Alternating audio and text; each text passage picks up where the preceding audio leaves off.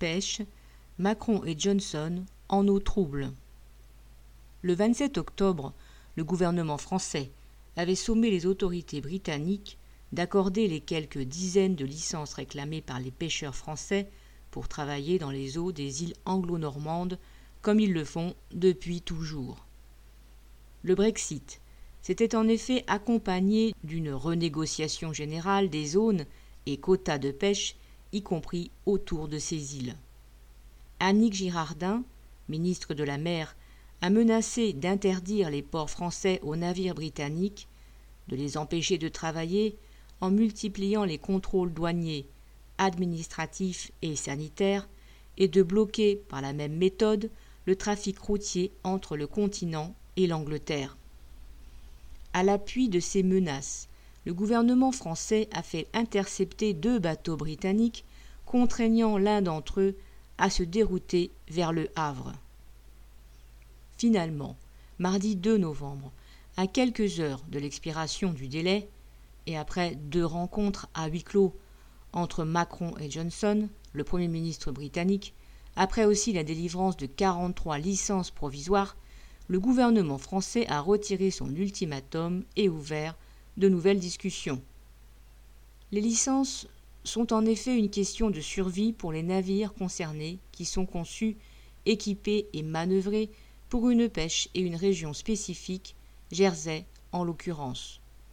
Mais, pour le malheur des pêcheurs, elles sont aussi un enjeu politique.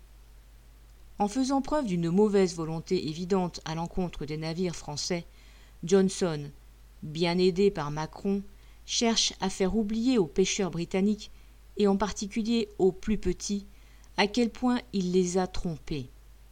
Le Brexit, contrairement aux promesses, ne leur a rien rapporté en quotas supplémentaires, et presque rien en zone de pêche exclusive.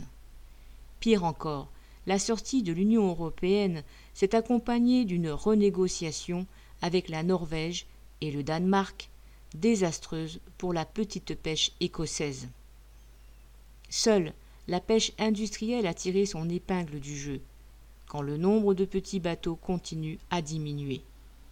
Même tableau du côté français. Les accords de sortie du Brexit ont essentiellement favorisé les grandes entreprises, alors que la petite pêche vit difficilement. Il est plus facile d'agiter le drapeau tricolore et de faire sortir un patrouilleur que d'empêcher la pêche industrielle de dévorer la pêche artisanale, conduisant sûrement les marins pêcheurs à la ruine avant même d'avoir totalement vidé les océans. L'affaire est ridicule, non seulement parce que le poisson et les éléments ne connaissent pas les frontières, mais aussi parce que le marché crée des liens d'interdépendance entre les pêcheurs de Gibraltar au Cap Nord et même au-delà.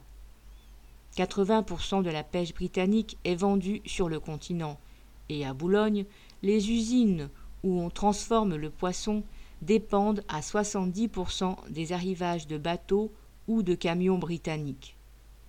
S'il y a bien des pêcheurs de grandes qui ne travaillent qu'à Jersey, 80% des captures de leurs collègues de Jersey transitent par Saint-Malo. La compagnie Euronord, basée à Boulogne, arme six grands navires et emploie plus de 130 marins et travailleurs à terre. C'est une filiale de UK Fisheries, britannique comme son nom l'indique, elle-même détenue par le néerlandais Parleviet, géant mondial de la pêche. Où est la frontière? En tout cas, elle ne passe pas entre les travailleurs de la mer, caseilleurs de Granville ou de Jersey, marins anglais ou français des petits bateaux, matelots de tous les pays embarqués sur les navires usines ou ouvrières des conserveries de Boulogne, contrairement à ce que Macron et Johnson prétendent, faisant assaut de nationalisme. Paul Gallois.